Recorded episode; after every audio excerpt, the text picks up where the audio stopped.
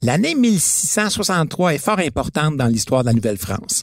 Cette année-là est marquée par un bouleversement historique, une secousse sismique qui bouleverse la jeune colonie canadienne. Louis XIV, le jeune roi de France, est aux commandes de son royaume depuis peu. Il vient de poser son attention sur sa colonie d'Amérique du Nord et il est bien inquiet. Elle est vraiment fragile, tant au plan économique, démographique que géopolitique. Bref, pour remédier à la situation, il décide de la réorganiser de fond en comble. Mais pour y arriver, il va devoir redessiner la stratégie développement colonial. Mais pense pas que le roi va lui-même traverser l'Atlantique pour venir faire ses réformes. Il va devoir se trouver un homme de confiance, un intendant apte à mettre en place ces changements structurants cet homme devrait être en mesure de vivre loin des extravagances de la cour, quitter la vie de château pour l'inconfort de cette petite bourgade boueuse et sous-développée qu'est Québec au milieu du 17e siècle. Larguez les amarres!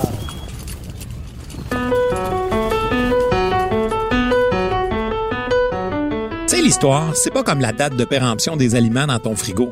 Tu vas pas te transformer en monstre si t'en manges un peu. Puis bien souvent, tu te rends compte que ça peut être vraiment le fun. Ici Martin Landry, je suis professeur d'histoire. J'écoute le balado Passé date.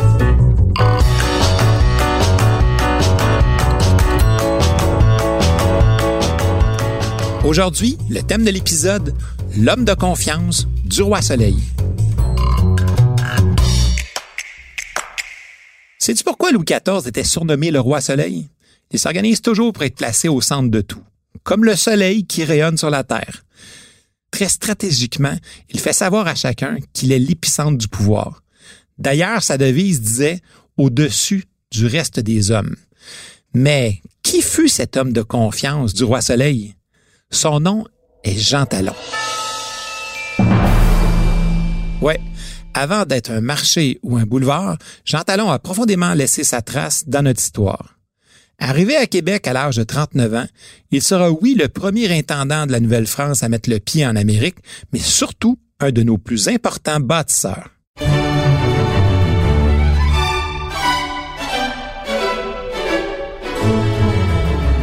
Retournons dans le passé pour découvrir le personnage de Jean Talon et son époque. On sait qu'il est originaire de la belle région de Champagne en France, plus précisément de Chalon-sur-Marne. Il est né il y a près de 400 ans en 1626. Durant cette période de l'histoire, la France est vraiment empêtrée dans l'instabilité monarchique, dans des jeux de coulisses politiques qui rendent le royaume bien fragile. Il faut dire que le roi Louis XIV monte sur le trône bien jeune. Au décès de son père, le roi Louis XIII, le jeune dauphin n'a que quatre ans. Il sera donc roi sous la régence de sa mère Anne d'Autriche, une supervision qui va être contestée et attaquée de toutes parts. C'est dans ce contexte que Jean Talon fait ses études, puis qu'il obtient des fonctions militaires, se démarque et obtient des avancements. Rapidement, il est identifié comme un homme très efficace. Si on change de perspective, ici en Amérique, la Nouvelle-France connaît un développement plutôt lent et difficile. Savais-tu que la couronne de France avait accordé à une compagnie privée la tâche de développer et d'administrer la colonie de la Nouvelle-France à sa place? Au Canada, depuis 1627, c'est la Compagnie de la Nouvelle-France, aussi appelée la Compagnie des Cent Associés, qui a officiellement ce mandat-là. Malheureusement, elle n'y arrive pas. Probablement beaucoup trop occupée à essayer de faire des profits avec la fourrure. Le contexte de l'époque, il faut se le dire, est vraiment très difficile. Dans la période des années 1640, la colonie est bien souvent plongée dans la peur et les affrontements sanglants avec les différentes nations iroquoises. Puis bien loin de moi l'idée de mettre le tort de ces affrontements sur le dos des Premières Nations, bien au contraire. Résultat, le peuplement français dans la vallée du Saint-Laurent stagne. Il faut le plus rapidement possible trouver des solutions c'est une question de survie pour la jeune colonie. En priorité, on doit faire augmenter de façon importante la population, puis pacifier les relations entre les colons et les Premières Nations. C'est là que notre roi Soleil entre en jeu.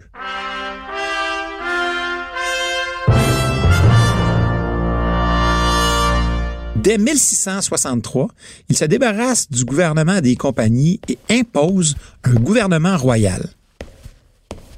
L'État, c'est moi.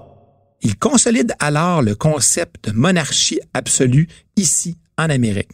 Louis XIV dirigera dorénavant plus directement les destinées du Canada. Parmi les actions entreprises, la couronne fait recruter un premier contingent de filles du roi pour peupler la vallée du Saint-Laurent.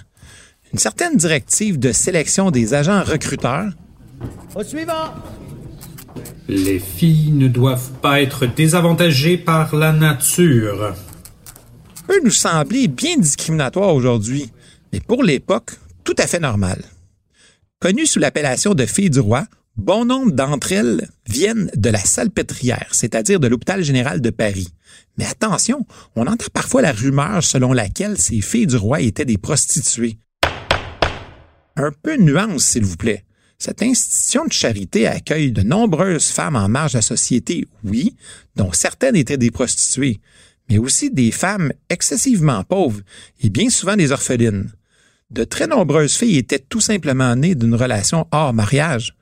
Ben, ce sont en grande partie ces orphelines qui ont été envoyées dans la Neuve France.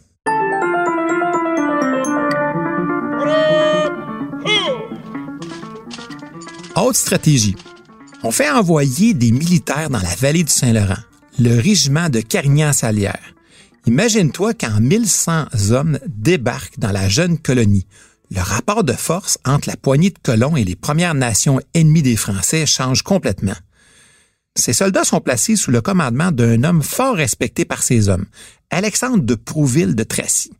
Lors des simples, les militaires doivent faire la guerre aux Iroquois. Savais-tu que le mot Iroquois, c'est un terme vraiment péjoratif? On l'utilisait au départ pour désigner des gens avec lesquels les relations étaient extrêmement difficiles et tendues, voire même pénibles. Si Iroquois désigne une personne qui a une conduite étrange, il serait beaucoup plus respectueux de parler de la Confédération des Odenozones, ou peuple des maisons longues.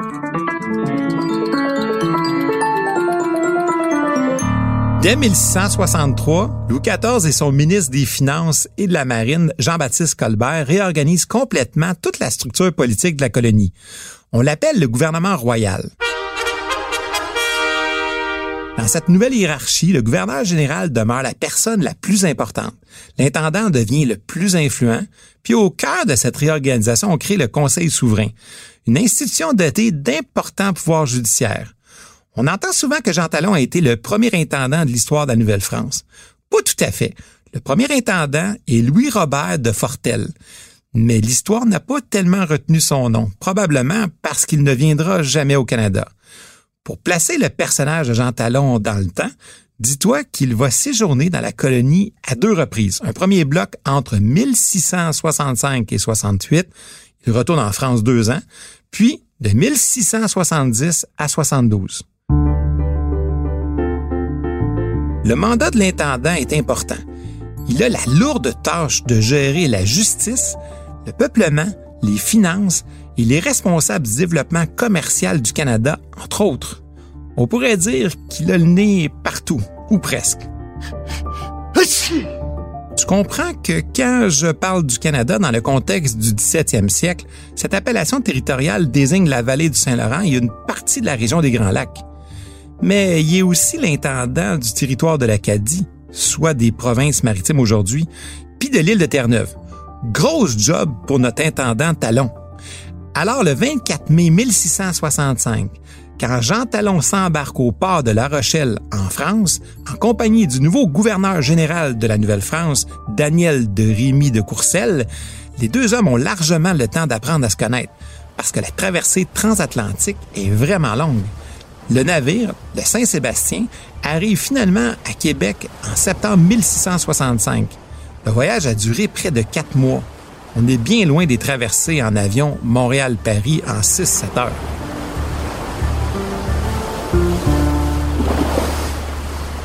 Une fois arrivé, dans le contexte de l'urgence du peuplement, Talon doit rapidement organiser un premier recensement. Les résultats sont révélateurs de l'ampleur du problème démographique. À peine 3215 habitants d'ascendance européenne habitent la colonie. Le plus gros problème, c'est que ce sont majoritairement des hommes. Puis, pour le groupe d'âge des 16-40 ans, ceux qui pouvaient avoir des enfants, on ne compte qu'une femme pour 16 hommes, ce qui semble bien peu comparativement aux colonies britanniques plus au sud. Par exemple, en 1663, la Nouvelle-Angleterre dénombre déjà 80 000 habitants. Pour être en mesure d'exploiter toutes les ressources, il faut augmenter très rapidement la population. Le gouvernement a mis alors sur deux stratégies. Faire venir plus de colons, puis augmenter la natalité.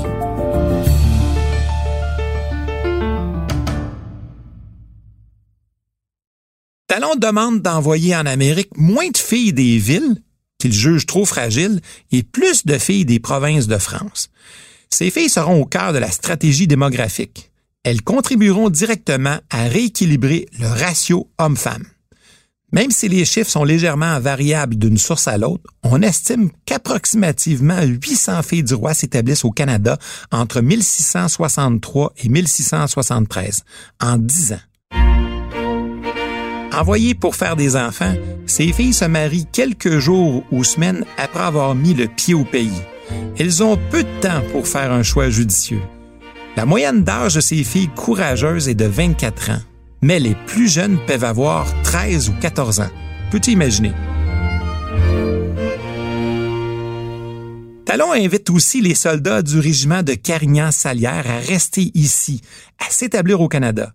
Il fait ouvrir de nouvelles seigneuries qu'il offre aux officiers, puis ces derniers pourront offrir à leur tour à leurs soldats des lopins de terre. Garde-vous! Selon les historiens, Environ 400 militaires s'établissent définitivement dans la colonie à cette époque.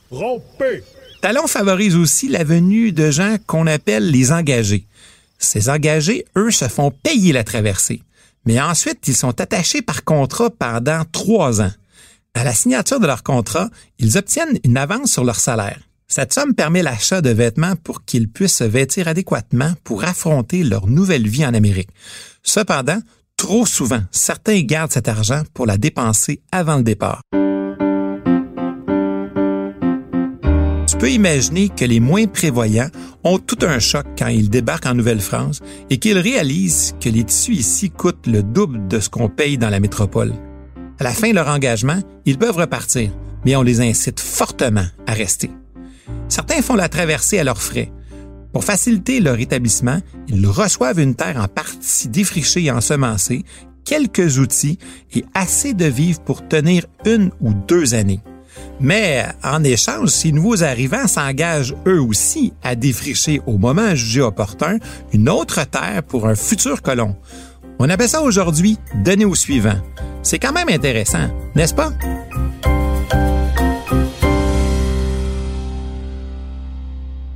Pour arriver à ces objectifs de peuplement, Talon met aussi en place des mesures plus coercitives. On abaisse l'âge légal du mariage à 12 ans pour les filles et à 14 ans pour les gars. Imagine. Les autorités peuvent retirer aux hommes adultes demeurés célibataires l'autorisation de chasser, de pêcher et de faire la traite des fourrures. On donne même des amendes aux pères dont le fils de 21 ans ou la fille de 17 ans ne sont toujours pas mariés. Les hommes aptes à prendre épouse doivent le faire au plus tard 15 jours après l'arrivée du bateau transportant les filles du roi. Ah ben je crains bien que je vais retourner dans le bois. En contrepartie, on accorde des récompenses à ceux qui se conforment aux demandes de l'intendant. Les couples mariés avant l'âge maximal prévu reçoivent la somme de 20 livres. Bon, c'est pas la mer à boire, mais ça donne un sérieux coup de main ou de généreuses primes sont accordées aux pères de famille qui ont plus de 10 enfants. Ben, tu sais quoi? Ces mesures et bien d'autres permettent de faire augmenter radicalement la population qui double pratiquement en l'espace de 10 ans. Mais il faut aussi dire que notre infatigable intendant ne s'arrête pas là. Il s'attaque aussi à la diversification de l'économie bien sûr à l'exploitation des ressources naturelles du pays, mais aussi à la mise sur pied de nouvelles industries. Talon veut rendre la Nouvelle-France plus autonome financièrement. Il rêve même un jour d'exporter en France les produits transformés ici. En agriculture, il encourage par exemple les cultures destinées à l'alimentation, comme le blé, mais aussi des plantes comme le houblon. Pourquoi tu penses? Pour la fabrication de la bière, L'intendant supervise lui-même la construction d'une brasserie à Québec. Jean Talon constate aussi que la jeune colonie manque d'animaux de ferme. Il faut faire venir de France des bœufs, des porcs, des moutons, des poules et même des chevaux. Savais-tu qu'il n'y a pas de chevaux ici en Amérique, en tout cas avant l'arrivée des colons européens? Ben oui, le mythe de l'Autochtone à cheval, c'est possible, mais après l'arrivée des colons. Il s'efforce aussi de développer l'industrie textile. Talon écrira Je suis fier d'être habillé de la tête aux pieds de vêtements fabriqués en Nouvelle-France. Toujours dans une perspective industrielle, comme le bois est une ressource importante de la colonie, il encourage l'industrie navale. Puis, il incite à la production de la culture du chanvre, essentielle pour confectionner des voiles et le cordage des bateaux. Talon encourage l'ouverture de plusieurs fabriques, de potasses, de savon et même de goudron. Aïe aïe, il est pas pire étourdissant. Toutes ces initiatives, ben Talon va les réaliser en seulement cinq ans. Tu te souviens qu'il séjourne dans la colonie à deux reprises. Un premier bloc entre 1665 et 68, puis de 70 à 72. Alors, si le développement économique durant son deuxième séjour demeure une part importante de son implication, c'est véritablement l'exploration du continent qui est au cœur de cette deuxième présence de l'intendant en Amérique septentrionale. Pour faire contrepoids à la lourde présence britannique en Amérique du Nord, Talon autorise de nombreuses expéditions, comme celle du célèbre Robert Cavelier de la Salle qui cherche le passage vers la mer de Chine. Pour la petite histoire, il faut savoir qu'en 1668, La Salle héberge deux autochtones qui lui parlent d'un cours d'eau nommé Ohio. Ça dit quelque chose? Ce cours d'eau conduirait possiblement jusqu'à la mer de Chine. Imagine la révélation. Tout énervé, il pense qu'il a trouvé la route tant convoitée. Cette information-là, pour lui, c'est de l'or. Alors, il vend toutes ses possessions, puis il va financer son voyage d'exploration pour trouver la route vers la Chine. Mais manque de chance, le pauvre Lassalle tombe malade, rebrousse chemin. Même s'il fera d'autres explorations, il ne trouvera jamais cette fameuse route si convoitée. Devant ses échecs, pour se moquer de lui, on traite Lassalle et ses compagnons de Chinois. On rebaptise même le fief de Côte-Saint-Sulpice la Chine. Aujourd'hui, tu comprends pourquoi les arrondissements La Salle et la Chine sont tout proches. OK, OK. Ah ouais, c'est futé. Talon encourage aussi d'autres explorations, sur les pourtours des Grands Lacs ou à la baie du Thon, sans oublier celle du Canadien Louis Joliette et du missionnaire jésuite Jacques Marquette qui partent à la recherche du fameux fleuve Mississippi. Tu dois savoir que ce sont entre autres ces explorations audacieuses de l'époque de Talon qui permettront à la France de revendiquer les trois quarts du continent nord-américain, puis à la vallée du Saint-Laurent de devenir le centre décisionnel de ce très vaste territoire qu'est la Nouvelle-France. On peut dire qu'en 1672, la colonie formée d'activité. Malheureusement, notre dynamique intendant est épuisée il est de plus en plus malade. Puis, en novembre 1672, Jean Talon quitte la vallée du Saint-Laurent pour ne plus jamais y revenir. Larguez les amarres.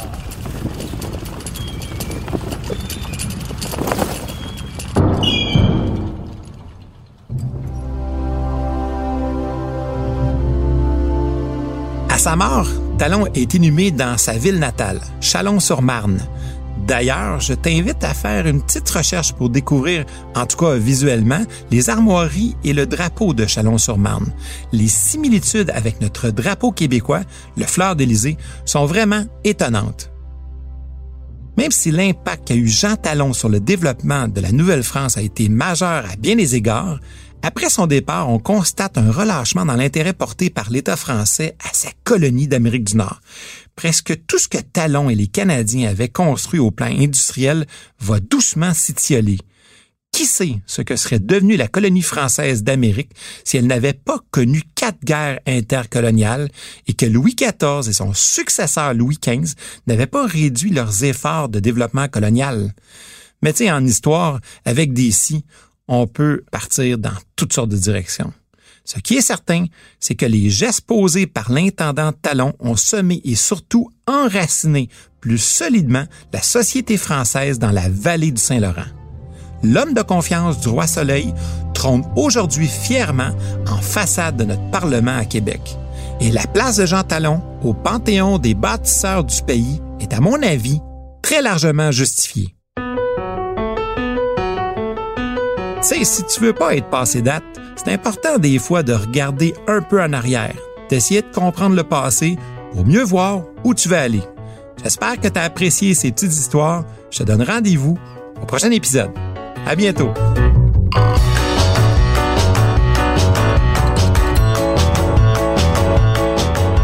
À l'animation, moi-même, Martin Landry. Au texte et à la recherche historique, j'ai été épaulé par Raymond Bédard, Mario Bissonnette et René Hachin. Au montage, Philippe Séguin. À la réalisation, Bastien Gagnon-La France.